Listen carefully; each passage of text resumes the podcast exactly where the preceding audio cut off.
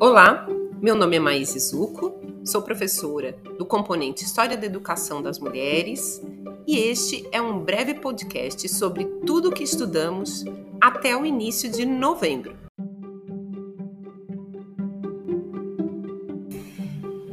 A ideia é trazer um breve resumo de tudo que lemos e aprendemos em 10 minutos. Vamos ao desafio!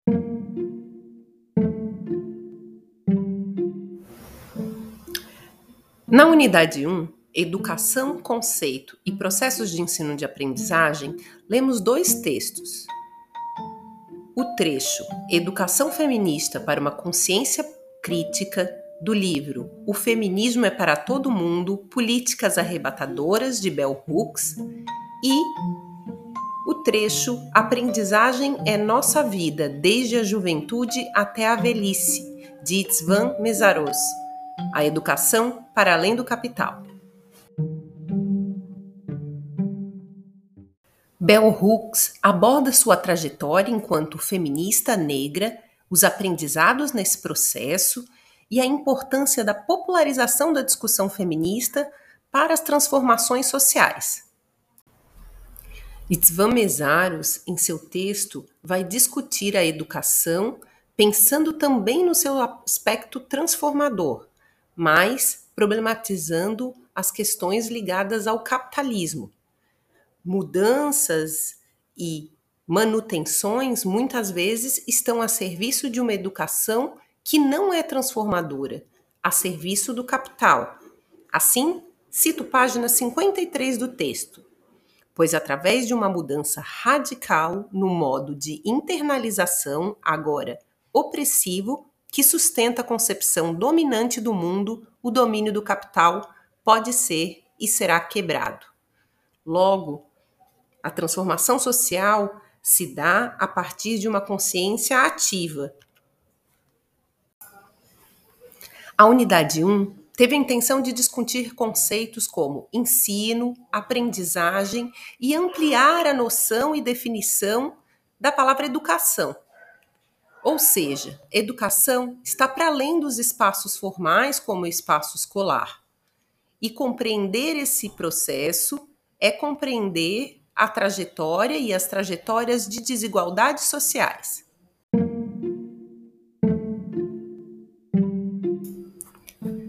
Na unidade 2, tivemos a disponibilização de uma série de referenciais e a leitura ficou a critério de cada pessoa participante do componente curricular.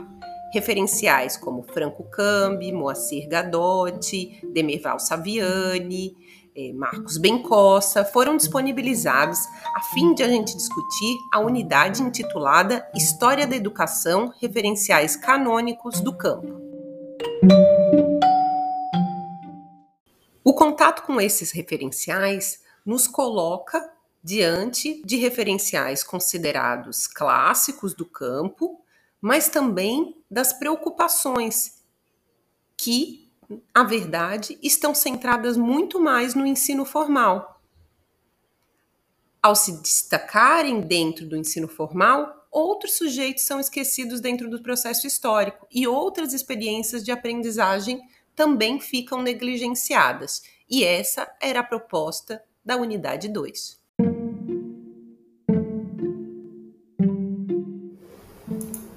Na unidade 3 do componente Currículo, Poder e Identidade, discutimos as especificidades dos sujeitos escolares, as relações de poder nessa instância, os debates sobre diversidade e a constituição dos processos identitários.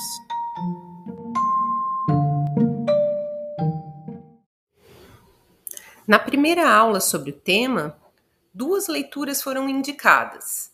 A leitura de Miguel Arroio, Outros Sujeitos, Outras Identidades, e a leitura complementar de Stuart Hall, Identidade Cultural na Pós-Modernidade. Complementarmente, ambos fazem um exercício de definição identitária de como os processos identitários ocorrem e, por um outro viés, Miguel Arroio mostra os sujeitos outros do espaço escolar, aqueles que estão fora da norma e, consequentemente, produzem e requerem outras pedagogias no espaço escolar. Tomás Tadeu da Silva, na parte introdutória do livro Teorias do Currículo, O que é isso? Traz um pouquinho da definição de currículo e dessa estrutura normativa que organiza o conhecimento nas instâncias educacionais. Quais os desafios e relações de poder que estão por trás dessa estrutura de aprendizagem? Guacira Lopes Louro no último texto da unidade, currículo, gênero e sexualidade, o normal, o diferente e o excêntrico, irá discutir sobre os sujeitos e os saberes desse espaço de aprendizagem a partir da norma e da não norma.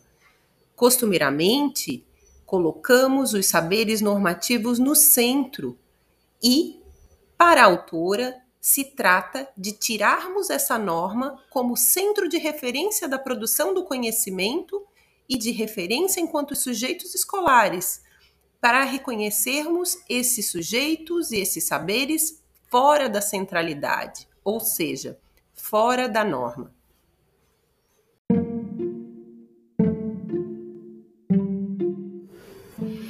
A unidade 4 Tivemos a primeira leitura John Scott, História das Mulheres, seguindo o título da unidade, História das Mulheres e Mulheres na Historiografia.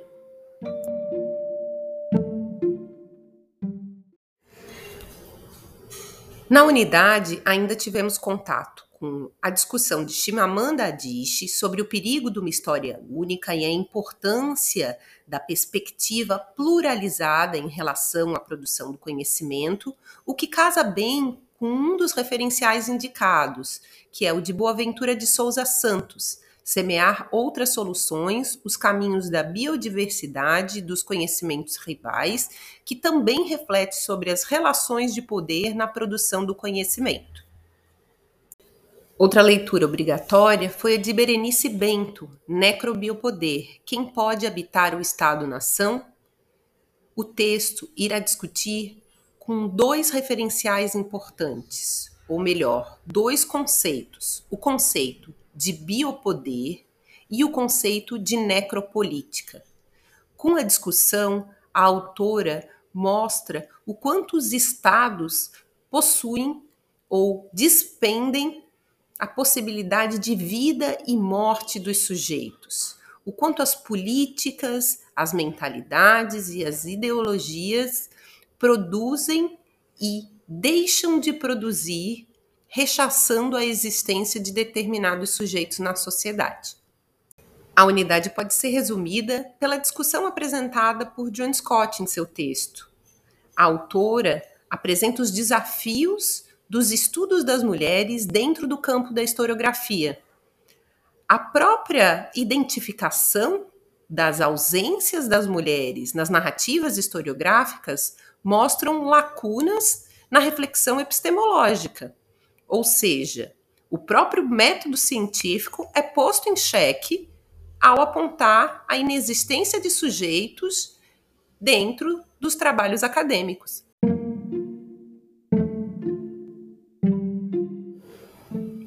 A unidade 5, intitulada Educação das Mulheres, Interseccionalidades, Conjunturas e Territorialidades, acabou discutindo um pouco das identidades dos sujeitos, das discussões de gênero e dos aspectos teóricos ligados ao campo das interseccionalidades. Muitas coisas foram discutidas nessa aula, mas Tentando resumir um pouco do conceito, com base na perspectiva de Kimberly Crenshaw, podemos entender interseccionalidade não como soma das identidades, mas como articulação das opressões que geram uma determinada experiência num dado momento histórico e num dado território. Logo, as identidades importam sim, mas não se trata apenas delas. Se trata das opressões vividas a partir delas. Atualmente, estamos ainda na unidade 5, discutindo outras experiências de educação.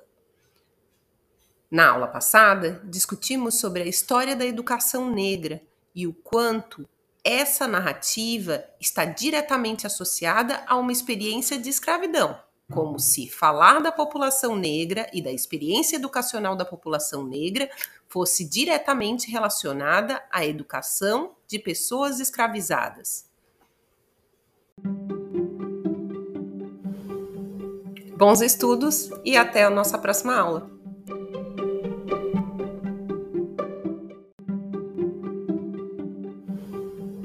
Bons estudos e até a nossa próxima aula!